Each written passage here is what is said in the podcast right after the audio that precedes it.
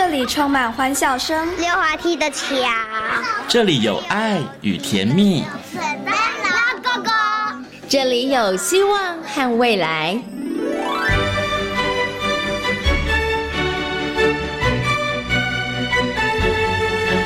遇见幸福幼儿园，遇见幸福幼，遇见幸福幼，遇见幸福幼儿园。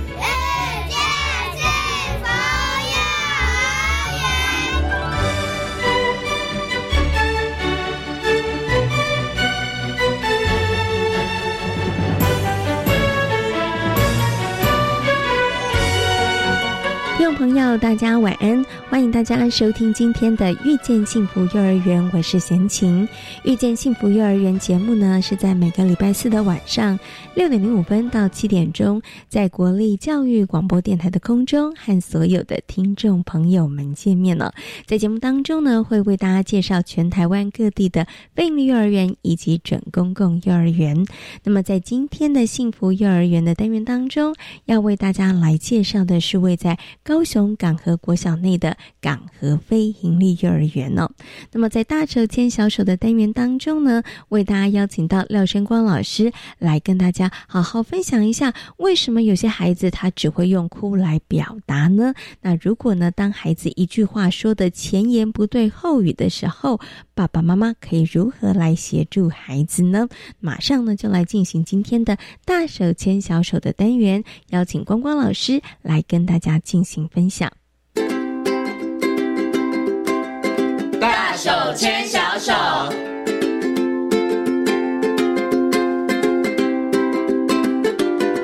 里是教育广播电台，您现在所收听到的节目呢是《遇见幸福幼儿园》，我是贤琴。接下来呢，在节目当中呢，我们进行的单元呢是“大手牵小手”。那么在今天的“大手牵小手”的单元当中呢，为大家邀请到的是极威儿童专注力中心的执行长廖生光老师，光光老师来到节目当中，跟所有的听众朋友进行分享。Hello，光光老师你好，各位听众大家好。光光老师，你记不记得你小学的时候，或者你小的时候，从什么时候开始说故事啊？呃，基本上说故事的话，大概是在大班到国小一二年级吧，你就开始说故事了。对，你小学的时候有没有什么说话课啊？然后要说故事比赛之类的？哦，基本上来说，就是除了自我介绍之外，最重要大概就是猜谜语或讲笑话。没错，我小的时候同学也超喜欢背那个谜语，然后你来猜猜看这个谜语是什么，或者是呢，老师就会有特别时间说，来班会的时候或者同乐会的时候来说笑话，对，或者是说故事。哈，国光老师跟贤琴小时候我们大概都有经过这样的训练，但是现在小朋友我发现比较少哎，为什么呢？很多人可能会觉得说故事啊这件事好像不是很重要，但是说故事真的不重要吗？哦，应该是这样讲。实际上，呃，每一个东西它都有它的用处。哦，比如说这个大班的时候，小孩子会开始玩一些猜谜语。嗯，哦，猜谜语实际上就是有点像是在做词汇推论，就是你要去推理这个东西是什么。哦，那这个讲笑话实际上是要了解双关语。哦，双关语就是哎，人家讲完以后，大家都笑到倒地了，你一个人是哈。哦，所以你的理解力，对，就是他的语义理解。是，哦，那所以实际上。呃，每一个东西它好像呃，或者说，哎，以前有人很喜欢玩脑筋急转弯，是，实际上它就是另外一种形式的谜语，嗯哼，啊，那些实际上都是在练那个语义理解这个部分，对。所以下次如果有小朋友或是家里的孩子跟你说：“爸爸，我要讲笑话给你听，你一定要听。”“爸爸，我给你猜个谜语，你一定要猜猜看。”他跟你说：“我要说个故事，让他讲。”因为其实这一些哦。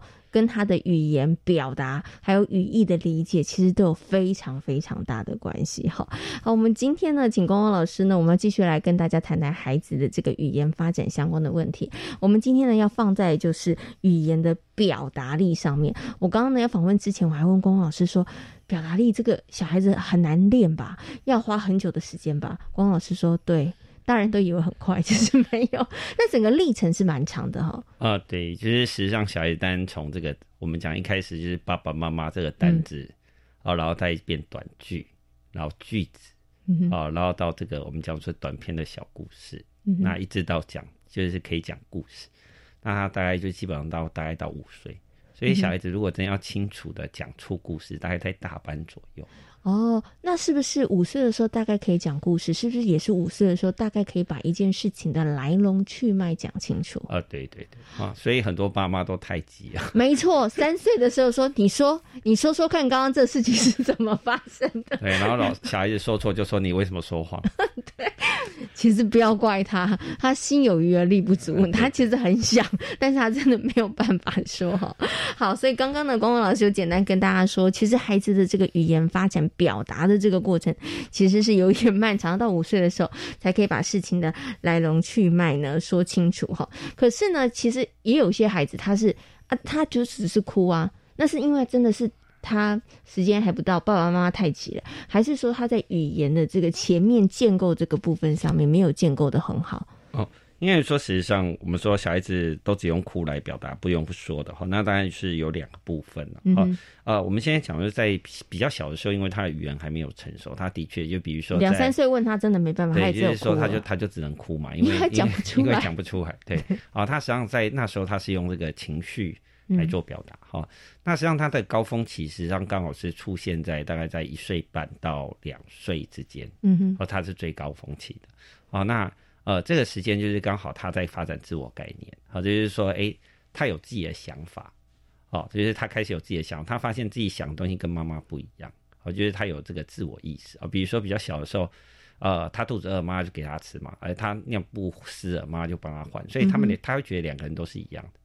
哎，但是等到大概一岁半以后，他发现他想拿插头玩，妈妈就说不可以，嗯而他要去摸那个热水壶，妈妈就生气。是，哎，他突然发现，哎，你的想法怎么跟我想法不一样？嗯哼，哦，那这时候刚好你妈你们也会发现，就是这个时间刚好跟语言爆发期是重叠的。嗯哼，哦，就是在一岁半到一岁八个月的时候，这个时候是呃语言爆发期。呃，也就是说，哎，他发现，哎，你想怎么跟我想不一样？哎，这时候他才诱发他的语言表达。哦，是，哦，对，但是就是说，哎，他开始有自己的想法，但是。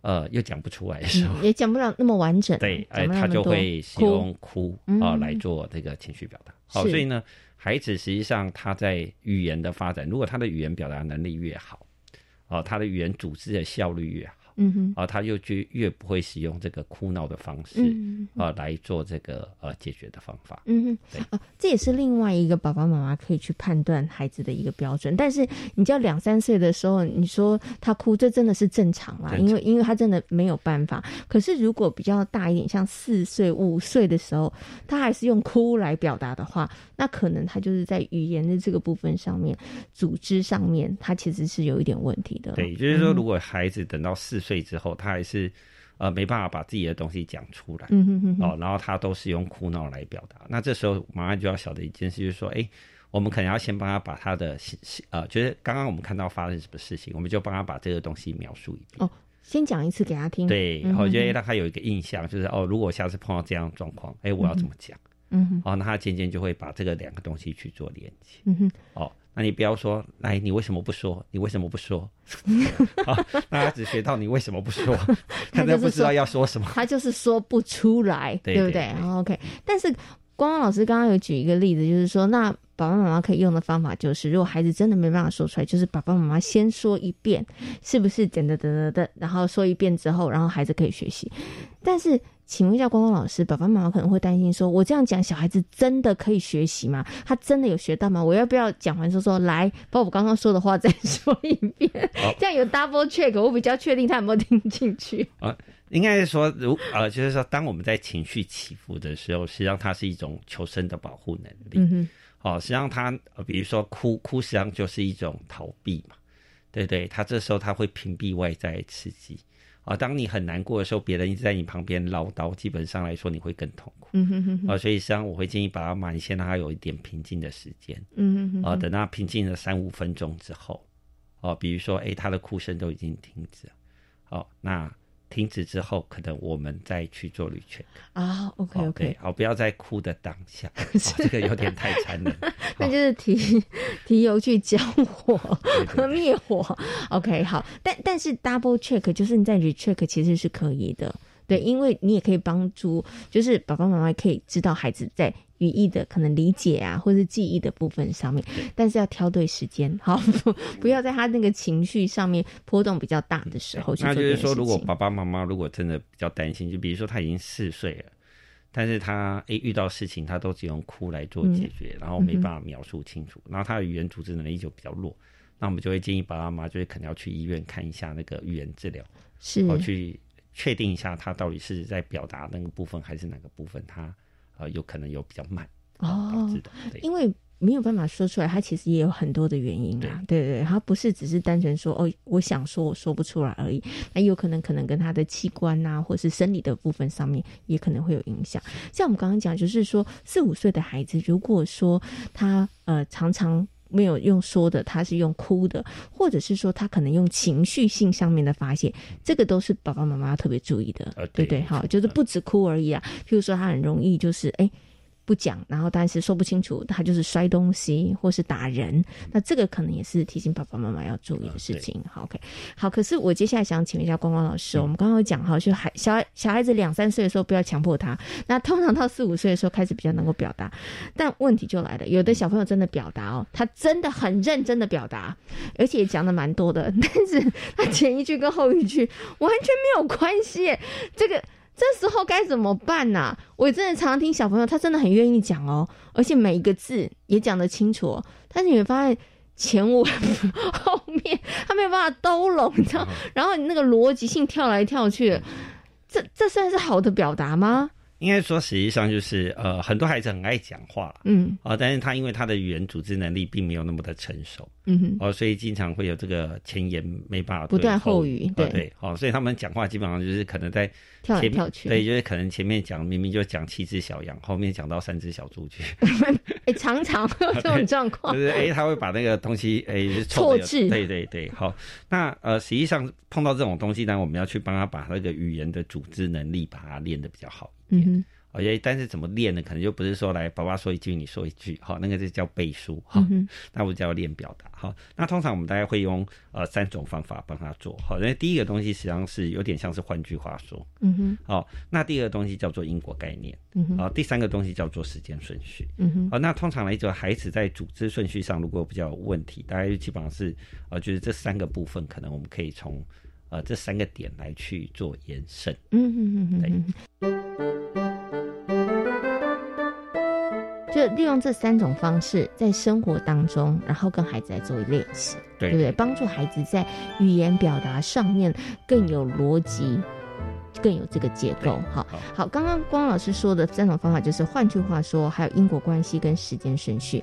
好，接下来我要请光光老师再帮大家做更清楚的说明了。换句话说，换句话说，怎么？换句话说，我现在讲一句话，说来，你换一句话说嘛。这个爸爸妈妈不晓得怎么操作。大家简单，就是说，像换句话说，有点像是这些小孩子可能讲的不清楚。哎，我们就把它把句子把它补齐啊，哦，或者是说用另外一个方式把它讲出来，比如说，换句话说是爸爸妈妈换句对，好，比如说，比如说小孩子就是哎他在玩积木，然后他要把积木推倒，他就是说推倒了，或者说哎我把积木推倒了，嗯，哦，那这时候可能就会是说哦对啊，啊积木被你推倒了啊，然后就有点像是把主词受词交换，是，就是有时候我们可以去帮他把那个。呃，句子延伸，啊哈，哦，或者是有时候我们可以可以把它把句子做结构上的颠倒。是，然后他进去就会晓得哦，实际上这个东西，哎，换一句话，哎，也是同样意思。我懂了，哎，这个其实很重要，因为对孩子来讲，他就会知道同样的意思，但是可以有不同的句型，对，有不同的说法，对，好像我把积木推倒了，积木被我推倒了，哎，意思是一样的，但是你主词、动词、受词其实是不一样的，动词都是推了，但是主词跟受词就变得不一样。对对对，就是透过呃，帮他把句子。呃，换一个方法说，是哦，比如说哦，就是哦，不要跑那么快，嗯，还有就说哦，小朋友要走慢一点啊啊，对，这样子，哎，小孩子今天晓得啊，这个东西是一样的慢，然后怎么用啊？那在相反词汇这些东西也会让他比较在抽象词汇的理解上，还有文法结构上都可以这样。会进步哦，所以这个很重要，所以是考验爸爸妈妈语文能力啊。这爸爸妈妈在语文表达能力上面，你要多变化一点。那孩子他其实在学习的部分上面，他就等于是多一点刺激了。对，所以上基本上我们都会建议爸爸妈妈，就是小孩子如果已经超过三岁，你就不要再学娃娃讲话。嗯嗯嗯。哦，对，就是用大人式的说话方式。有时候我们经常看到那个小孩子语言表达能力弱，是小孩子已经大班了，妈妈还用娃娃语在跟小孩子沟通。哦，是哦，对，哦，那一家人都很可爱啦，但是跟同学都 不行啦。啊，对，在家里讲没关系，但是到了学校之后，可能还是要学习跟其他的同学怎么样互动哈，对不对？好好，刚刚呢讲到，换句话说是爸妈要换句话说哈，所以爸爸妈妈要多换句话说，让孩子学习。再来因果关系呢？哦，因果关系主要是这样，就是说，呃，实际上小孩子实际上我们在讲话的东西上，我们要先讲到的东西就是哦，比如说人家问你一件事情。啊，人家因为说，哎，为什么会这样？那你就要找到原因嘛。是啊，那个原因实际上就是有点像是因果概念。嗯，啊，比如说，哎，为什么要带雨伞出门？那就是原因是因为外面下雨了，哦，这样就不会被淋湿了。嗯哼，啊，就是我们要去让他练习，就是呃，发生这件事是因为什么东西？哦，那他他可以很快的去找到彼此之间的关联性。啊，比如说下雨天我们要拿什么？啊，要拿雨伞。嗯，这就是因果。是啊，那爸爸妈妈可以尽量呃，像就是带他玩一些因果推理的东西哦，啊，那都可以增加他在呃在组织的效率。嗯，哦，就是哎，今天人家问说下雨了，我就会直接想到雨伞。哦，啊，对，就是这种简单的因果推理。那实际上像有些是那种职业的相关推理。嗯，啊，比如说哎，我们看到这个。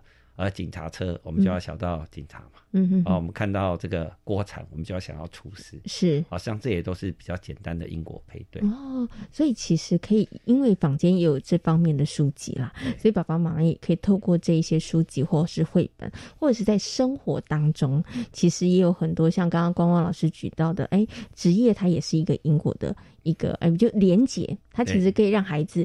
产生一个连接的一个关系，好，可以好，在生活当中可以做练习。那最后一个是时间顺序，这个时间顺序要怎么样去帮助孩子，然后去建构那个语言的表达的结构跟逻辑性呢？我觉得有些小孩子在讲东西的时候，像你会发现他都可以把事情描述出来，嗯，但你就会搞不清楚到底 到底他在讲什么，对对对对，好，其实他会比较跳。那为什么我们会说讲故事，实际上呃会在。五岁才会出来，因为在四岁的时候，小孩子开始在练习时间顺序。嗯哼，啊，就是说，哎，他开始对于时序性他会比较有概念。哦，那小孩子实际上一开始在记顺序的时候，实际上是用情感来记。我觉得发生三件事，哪一件事他觉得比较重要，最喜欢或者他最有感啊，他就会一直讲那个东西。嗯，哦，那但是对他来说不重要的东西，就是排在他的记忆的后面，所以他比较是用情感来做记忆。哦，所以他经常讲完事情后，妈妈会一头雾水，嗯你都要再问好多遍，哦，才可以了解哎，到底发生什么事情。嗯而是因为他在时序上啊是没办法做很好的。那爸妈这个东西就不用太担心，比如说你带他出去玩，我们会照很多照片，对不对？你就叫他照时间顺序把它排起来。哦，是。对，好，就是说，哎，今天他不要排出来的东西，就是明明那个。哎，外面都还是白天，他就跟你讲说，哎，最重要是晚上这一张，我们去看烟火。嗯，啊，那就是照照那个时序性排出。是，哦，或者是说，哎，房间会有一些顺序图卡。嗯哼哼。哦，那我们可以让他用顺序图卡先让他去练习拼。嗯。好，那或者说爸爸妈妈，因为现在像手机很方便嘛，啊，你就拿绘本，你就随便拍几张。嗯。好，然后你就哎排顺序。对，就是那那是哪一个先？啊，是。对你就可以看出他在。哎，我们讲完故事之后，他有没有记得顺序？哦，哦，这都是一个很简单的练习方式。是哦，那呃，这个东西练完以后，当然在小孩子在语言组织能力就不用你一直问他。哎，这是什么时候的事情啊？这是第几天的事情？对对就不需要了哈。哇。我觉得啊，语言的表达练习，它真的需要一个时间，而且除了时间之外，它真的需要去练习。对，它需要有一些结构性的东西。哦，对，不是说，哎，你赶快讲，你赶快讲，你一直讲也是讲不出来，还是要有一些方法。你叫孩子一直讲，一直讲，一直讲，其实孩子还是他没有什么。方向，他还是就用他自己想要的讲，就是我还是对我自己最有感的事物讲，那其实还是没有那个时间的排序的这样子的一个方式哈。好，所以刚刚呢，光光老师讲，其实时间顺序真的，哎，原来练起来不会太难呢，因为看出游的照片啊，对，然后绘本的图案的顺序啊，或是坊间有一些绘本啊，它其实或者游戏书，它都有那种呃先后顺序的，其实让孩子。慢慢慢慢的练习，孩子就会慢慢建立出那个时间顺序的感觉。嗯，对，OK。好，刚刚呢，光光老师跟大家讲哦，其实真的要让孩子表达有逻辑、有结构，需要练习，需要一些方法。哈，可是呢，我最后想请问光光老师一个问题，就是，但是有的时候有些孩子真的答非所问呢，就是我们刚刚讲是一个很简单的表达，对不对？可是有些小朋友他们是答非所问，所以我的好奇是，答非所问的情况下，是他是听不懂，还是他听懂，但是他讲不对？到底是听有问题，还是表达有问题啊？哦，答非所问，它实际上它比较比较比较特别一点哈，因为它大概会分成两部分。好，那大部分来说是在听，我觉得有些小孩是因为听觉记忆广度比较短，嗯，好，所以他听一句话的时候呢，因为那个字太长，所以他没办法记得，好，所以他只好抓呃前面或后面，嗯，哦，就是比如说他明明就只听一半，嗯。但你问他说：“你听懂了没有？”有懂了，我我只能说懂了嘛，对对？那我就只能瞎掰嘛。是，那所以这个东西就有点像是你上课不专心，对不对？然后老师突然叫你说：“来，十呃十二号，来站起来回答刚刚我问什么？”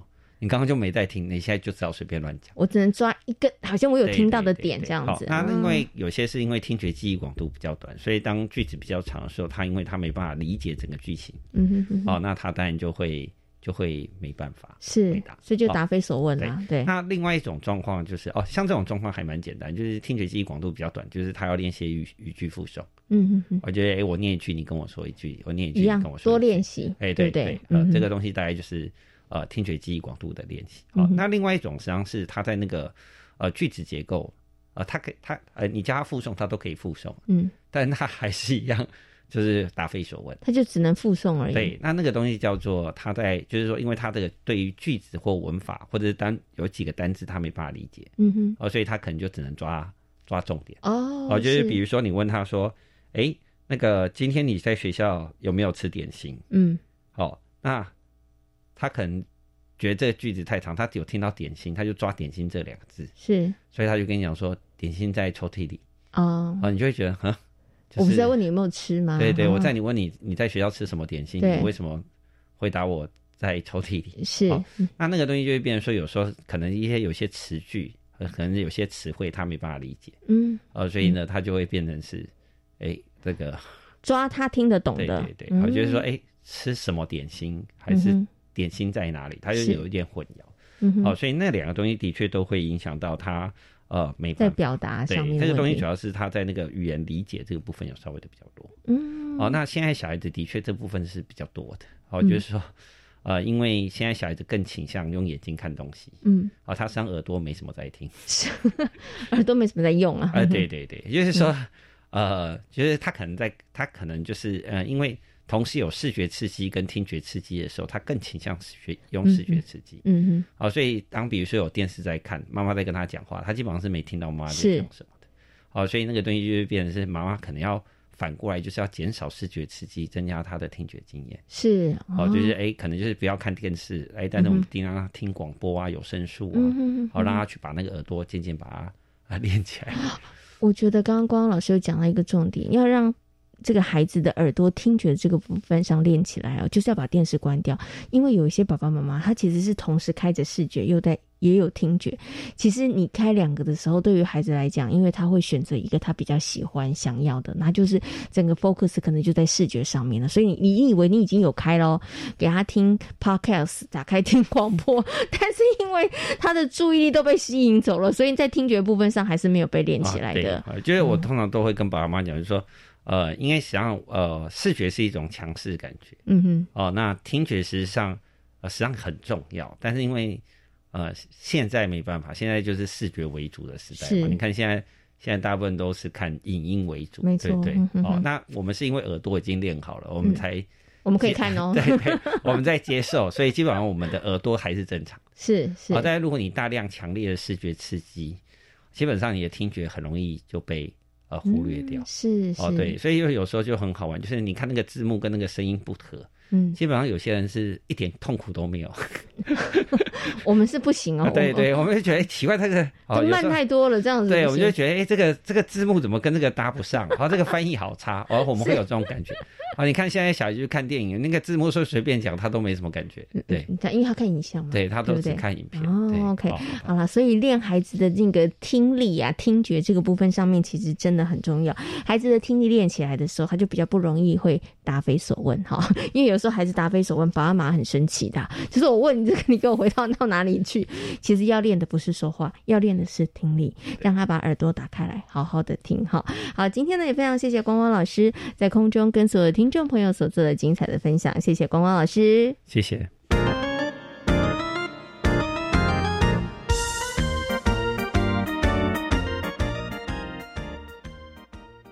大家好，我是疾管署防疫医师詹佩君。大部分的 COVID-19 儿童感染者症状较成年人轻微，在熟悉的环境进行居家照护，有助恢复健康。如果儿童活动力不佳、嗜睡，或者是出现喘或呼吸困难等警示症状，请立即联系一一九，紧急时可由家长接送前往医院。疫情非常时期，持续落实防疫，守护彼此健康。有政府，请安心。以上广告由行政院与机关署提供。永续生活是什么？拥有舒适的自然环境，健康的身心灵，运用科技让生活更美好。从七月三号开始，每周日早上十一点零五分，跟着 Eddie 南英的脚步，一起踏入永续 Earth 养成记，一起成为永续生活的实践家。阅读有什么好处呢？从小养成阅读习惯，可以帮助我们累积创意、逻辑、独立思考的能力，更可以活化脑细胞哦。我喜欢听爸妈说故事，或是一起看书。很好，到图书馆借书，参加各种演讲、阅读活动，利用图书馆资源，都是培养阅读素养与资讯素养能力的好方法。那我要多多利用图书馆，成为知识的领航者。好棒哦！以上广告是由教育部提供。大家好，我们是台湾弦乐团，我们都在教育广播电台。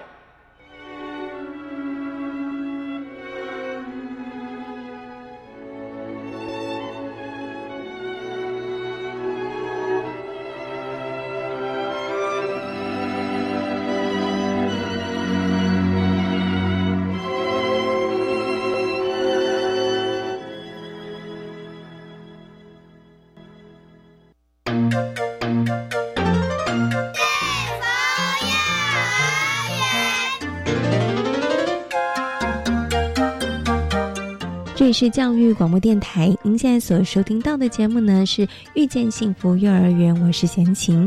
接下来呢，在节目当中，我们要进行的单元呢是幸福幼儿园。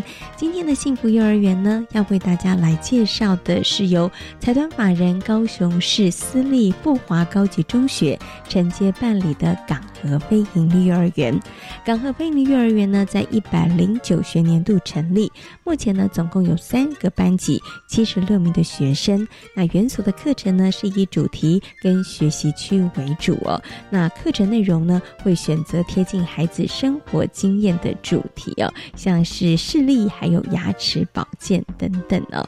另外呢，因为港和非营利幼儿园所在的港和国小是高雄市的天文教育重点学校，所以呢园所也整合运用资源，像是故事妈妈说星座故事，参观小学的天文厅。等等哦，那非常精彩的课程跟内容，接下来呢就邀请港和贝利幼儿园的田怡和园长来分享园所的一些课程特色。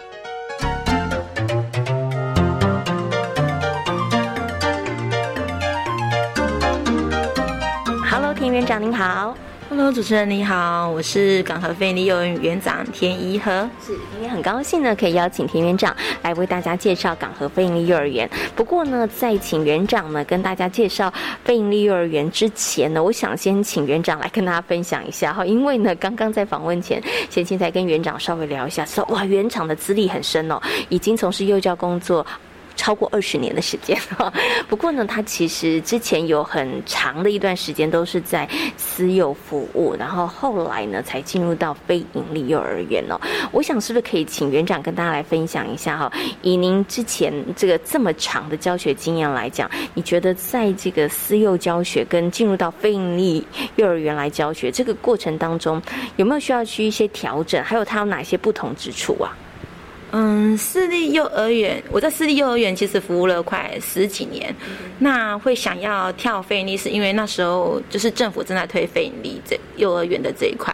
那比较特别是私幼的老师，可能就是会部本比较多，然后可能在主题教学那部分可能会比较少，那也有参考的资料。那我就想说要给个图片突，就是突破，所以我想说那就跳到费力来试看看。那到费力。呃的第一年其实压力很大，因为所有的教案啊，然后教具啊、情境啊、环境布置，全部都是要自己来。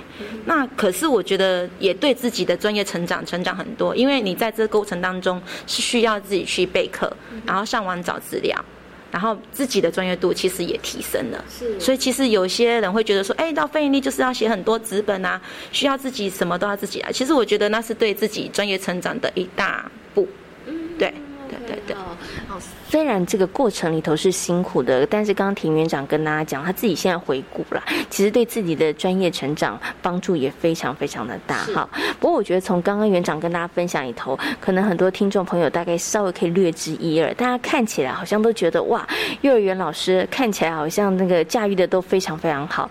其实老师们每一堂课之前花了很多时间备课、找资料，甚至像刚刚园长说的，连教具环境。布置全部都要一手包办哈，因为这一些对孩子来讲，其实都是孩子学习的一个素材了哈。好，我想呢，接下来就要请我们的庭园长来跟大家好好介绍一下港和非盈利幼儿园喽。我们先来介绍一下这个港和非盈利幼儿园它所在的位置，好不好？嗯，港和费力幼儿园就是位在港和国小内。那我们和现有的港和公幼是一起运作的。那我们也享受里面的游乐设施啊、体能教室，让我们的那个资源能够共享。嗯，对。那其实呢，港和飞利幼儿园闲情一走进来的时候，我有吓了一跳，因为呢，其实我跑了台湾很多不同县市的非营幼儿园，那有一些非营幼儿园，它在国中、高中里面的时候呢，因为都是利用闲置的这个废弃的，呃，应该是闲置的教室嘛，哈，然后所以他们为了避免彼此的干扰，都会有一个小小的可能围篱啦，或者是栅栏啦，哈，避免说这个国国小啊，或是国中的小朋友误闯幼儿园，对不对？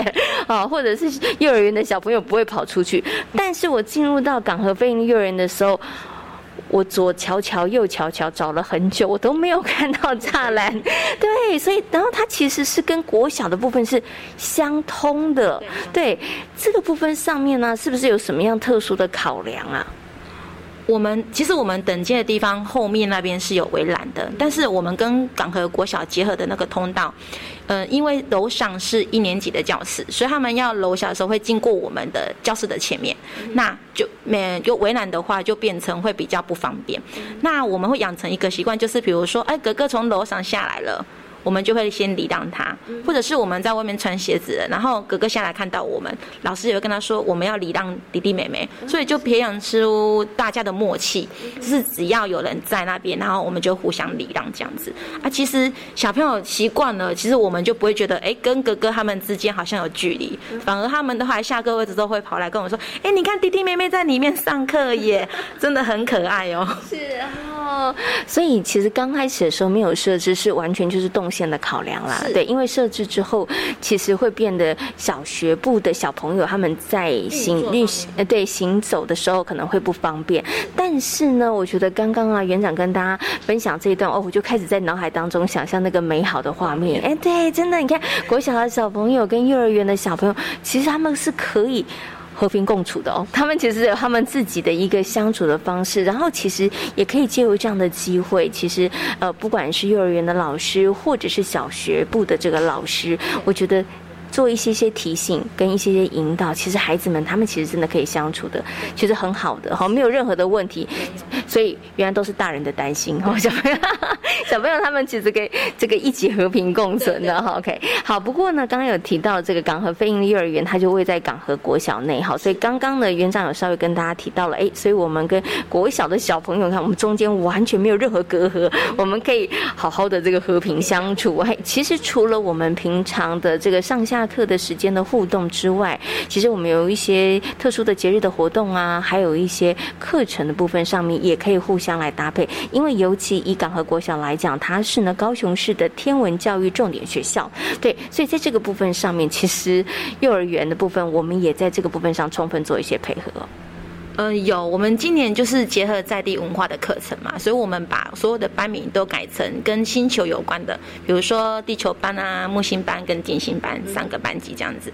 那其实我们一开始入园的时候，其实港和国小就提供很多跟天文相关的活动，比如说呃中秋节的时候，他们拍一个天文教育台，然后就邀请我们参加，然后再来就是他会有故事妈妈呃入园帮我们说天文的故事，然后比如说哎秋季。的故事，秋季星座的故事，或者是说到明年三月的时候也会排一次，那他就会讲春季的故事，是配合节呃季节，然后下去帮我们做一些天文的活动。那我们也会安排小朋友就是上去他们的天文台，然后进行参观这样子。对好，所以真的也是善用资源。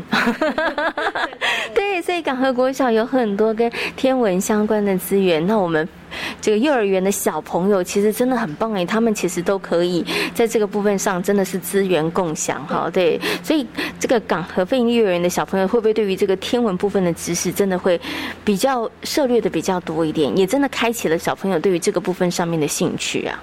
会。会耶，因为他有一次我们也是走相关的主题活动，然后只是有介绍星座，就是讲他的星座的部分。那小朋友对他自己的星座啊，就会比较有兴趣，然后也会去找老师说：“哎，那个星你的星座是什么？”就把它分类出来。那老师也会针对他们研发出来的兴趣去做一些主题的分享。嗯，所以这个呢，也是一个学校的课程跟活动结合资源，其实很棒的例子哈。因为港和国小其实拥有这么棒的一些天文的资源，我们真的要好好整合，好好的加以来运用哈。可是呢，以这个港和飞行幼儿园所在的位置来说，它周边的资源当然不只有港和国小，它还有一些其他的可能呃社区的一些可能人力啊，或者是一些其他的资源。所以呢，我们在跟社区的这个互动的部分上面。或者是课程结合社区的这个部分上面，园长是不是也可以跟大家来谈谈，你们曾经进行过什么样子的活动，或者是如何跟这个社区的资源做一个整合运用呢？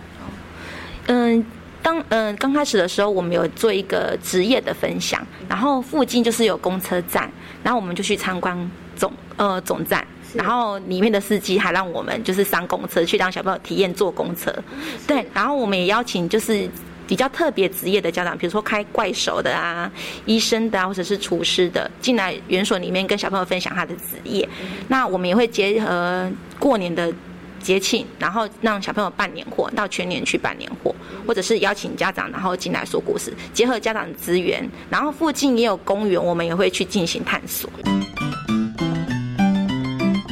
所以其实这个周边的资源，不管是地理环境啦，或者是人的这个部分上面呢，我们都想尽办法可以把它带入校园里头，或者是我们走出去跟它产生一些连接哈。好，不过刚刚园长有提到这个办年货的这部分呢，我可不可以请您再多讲一下？就是只是带着小朋友去全联买东西吗？还是我们这个办年货它有一个什么样子的仪式，或者是怎么样去引导小朋友，然后我们来进行整个活动呢？我们是结合过年的嘛，啊，过年不是都会就是爸爸妈妈就采都采买很多的过年的东西，那我们就是先在教室里面引导小朋友说过年的一些习俗，然后过年完的习俗之后，我们会告诉他说，哎，爸爸妈妈可以去哪里办年货，那我们就。请小朋友就是结合社区里面的资源，然后请他们就是请爸爸妈妈也帮我们，就是帮小朋友。哎，我们要去办一个年货哦，那爸爸妈妈会提供什么资源给我们？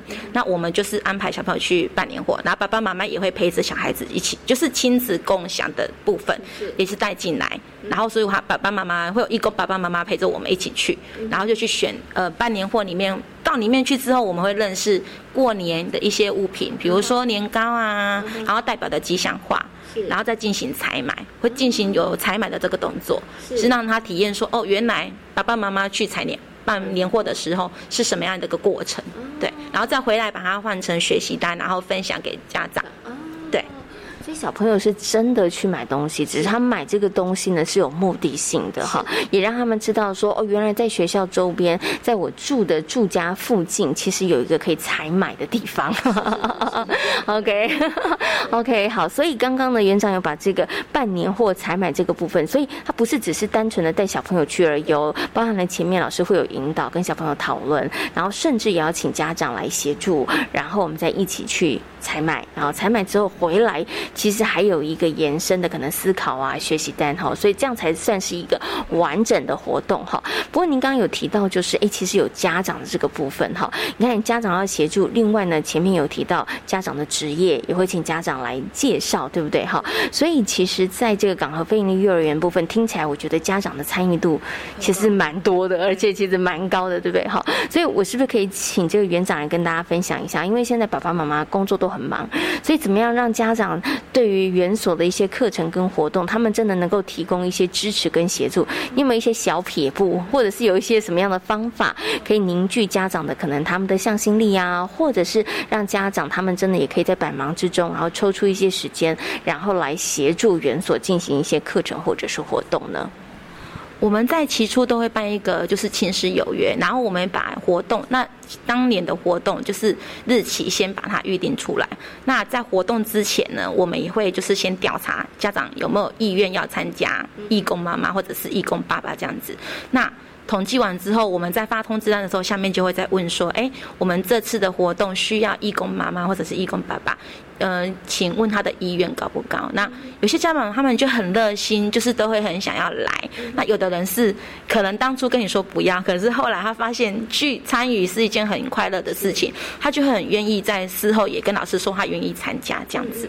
其实我们就是一开始要预告他们，然后让他们能够有时间去排出他们可以的时间，那我们的配合度就会增加。嗯，对，好，所以这个是一个小撇步啦，就是前面一定要先把形式力告诉大家，大家这个。个 schedule 比较好排，比较好空下来，对不对？好，好，那我们刚刚提到的，像有一些课程活动，那会不会在这个一般我们的例行性的课程当中，其实也是会开放一些时段，或者是也有一些部分上面，其实也就是需要家长的帮忙，因为家长常常进来，他们也就是跟这个部分上可能产生的连接更深，所以当有需要的时候，他们当然就义无反顾啊。是。嗯，通常比如说我们在我们之前的门口不是在后门，我们是在大门，那我们就有征求那个义工妈妈，就是帮我们引导小孩子进来。所以其实家长对我们的连结性还蛮强的，或者是他们有突然想到什么东西，也会跟我们分享。那我们就是不时的会提供一些资讯给家长，让他能够比如说主题啊也好，然后说故事也好，让他能够有时间可以进来配合我们的时间，对。所以这样讲的话，就是啊，老师可能在设计课程的时候，或是老师在安排课程规划的时候，其实除了为了小朋友，除了让小朋友可以在这个过程当中学习之外，是不是家那个老师也偷偷的把家长算进去 啊？就是把家长的人力资源或者哎家长可以做哪些事情，其实他也把它设计进去。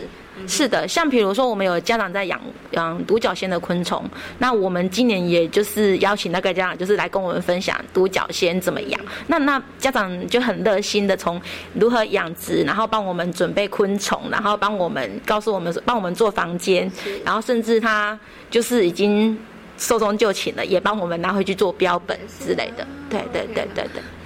所以老师默默都有在观察，老师默默都有在做安排哈，因为老师就要搭建这个舞台，然后让家长可以发挥哈，那那让当家长入园之后，我觉得他看到小朋友的回馈很有成就感呐，对他也会觉得说哇，那其实可以跟孩子们分享这些是很棒的一件事情哈。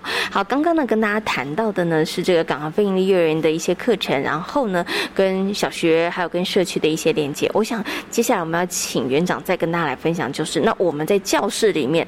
其实主要我们进行的是主题跟学习区的这个部分，哈。那主题跟学习区的这个部分上面，我们怎么样两者之间，然后做一个很完美或者是很棒的一个搭配跟延伸呢？可不可以举一个可能课程或者是活动的实例来跟大家说明一下？像这一次我们的课程主题里面，就是讲到你的牙，我的牙，那我们就结合扮演区的部分，就是把他们两个做结合，然后就是让小朋友去跟老师一起讨论，不是说只有老师自己去布置、自己去玩教具这样子。那小朋友的反应就会反映出老师怎么去布置那个教室。比如说，哎，小朋友想到说，哎，去看牙医的时候，哎，有诊疗室，然后会有看诊的物品，那也会有健保卡。健保卡还是小朋友们自制的，是对，然后还有一些医生袍之类的，就是跟诊所里面有相关的东西的，我们会放进去。那我们也结合就是牙科医师，就是有定定期的进来帮小朋友涂佛，那能够减少小朋友对牙看牙这件事情有排斥感，那也比较融入他们的生活当中。对。好，所以刚刚以这个算是身体保健的主题来讲，它就是跟孩子的生活经验。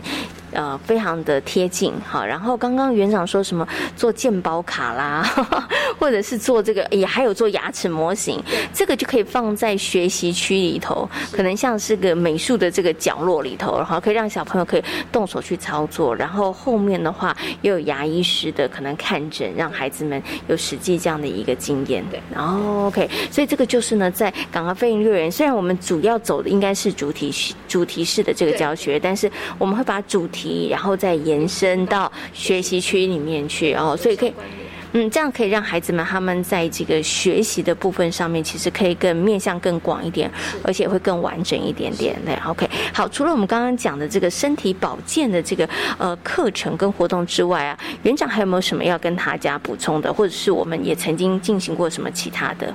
嗯，我们也有进行过，就是社区的探索，就是住家，然后请小朋友就是分享他们家的房子的形状，然后再回来学习区，然后用图片的方式跟小朋友介绍他们家长的样子，然后用学习区把家搭建起来，然后再去分再去分享给小朋友。那我们也会走出去，就是社区的那个。邻近的那个房子，然后去观察房子的外形啊，然后跟邻居做一些互动的连接。对对对对。像以我们刚刚讲这个我的家啊，或者是身体保健的这样的一个活动跟课程来讲，大概我们在园所里头进行，大概会进行多久的时间呢？就是它大概一个长度是大概会维持几周？嗯。身体保健的部分大概是维持六周，然后就是让小朋友有基本的概念，然后也对排呃看牙这件事情不那么排斥。那我的家的部分就是会走的比较久，因为他介绍的比较广，可能有介绍到屋子的房子类型，然后可能社区的探索之类，大概会走到三个月的部分。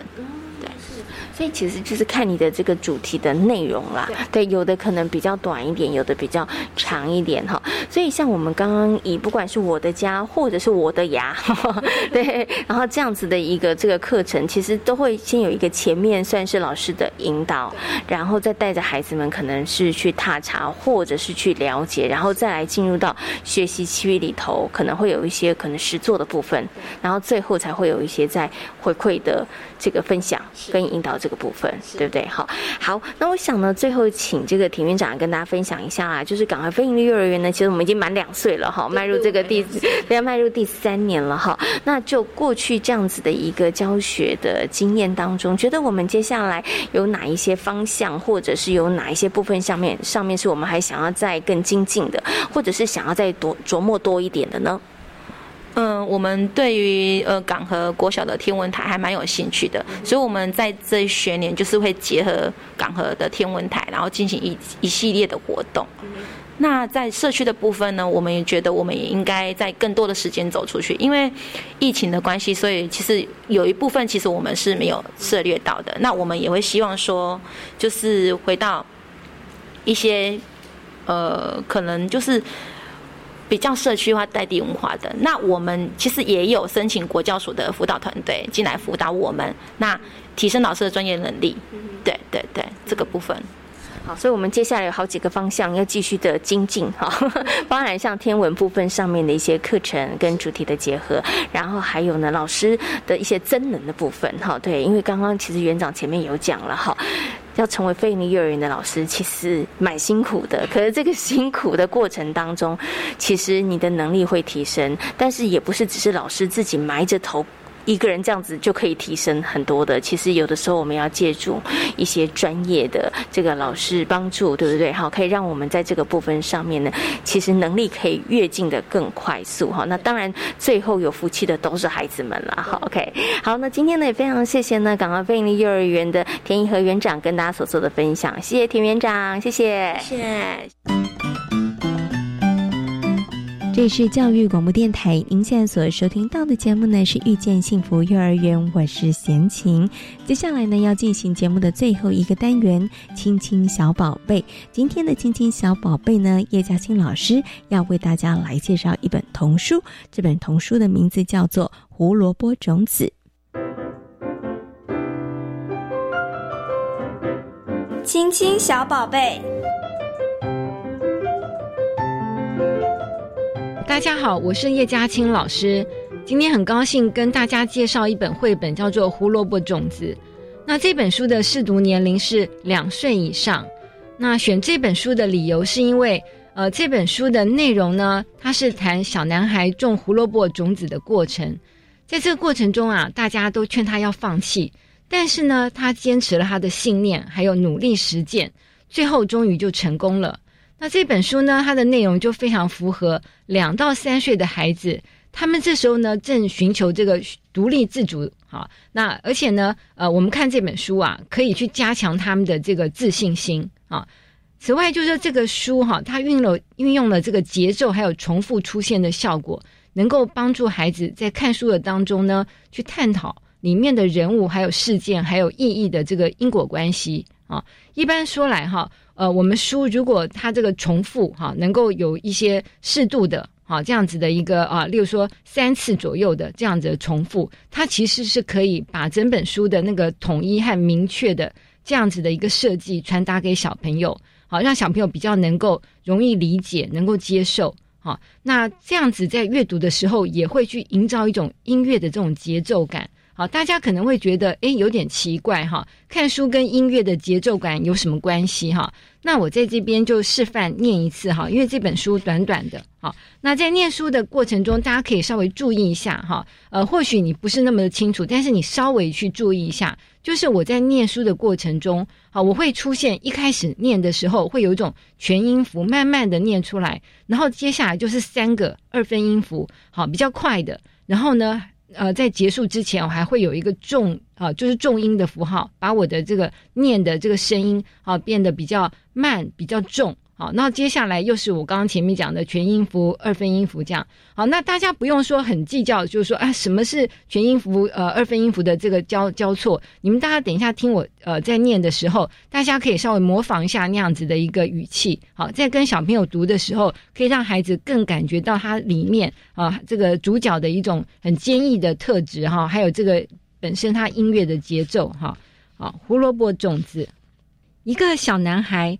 把一颗胡萝卜种子种进土里，他的妈妈对他说：“这颗种子恐怕不会发芽哦。”他的爸爸也说：“他恐怕不会发芽哦。”他的哥哥也说：“他不会发芽啦。”每一天呐，小男孩拔掉种子四周的杂草，然后在地面上浇水，可是什么也没长出来。还是什么也没长出来呀！每个人都一直说这颗种子不会发芽，但是每一天，小男孩还是拔掉种子四周的杂草，在地面上浇水。结果有一天，胡萝卜种子长出来了，就跟小男孩原本想的一样。这本书到这里就结束了哈，所以大家可能会感觉到，哎，这本书念起来。好，运用你的一个声音节奏，可以让孩子感觉到他里面这个小男孩，他坚持他理念的，好这样子一个行为。那在亲子共读的时候呢，好，因为我刚刚已经念给大家听了哈，所以建议爸爸妈妈也可以用这样子的方式去重复朗读，好让孩子能够感觉到故事结构的这种音乐的这种节奏感，还有这个小男孩屹立不摇的决心。另外，也可以建议爸爸妈妈哈，带着孩子一起去种植，还有观察胡萝卜的成长过程，也可以画生长的日记图。好，这里就是跟大家介绍这本书，好这样子的一个阅读的方式。哈，谢谢大家。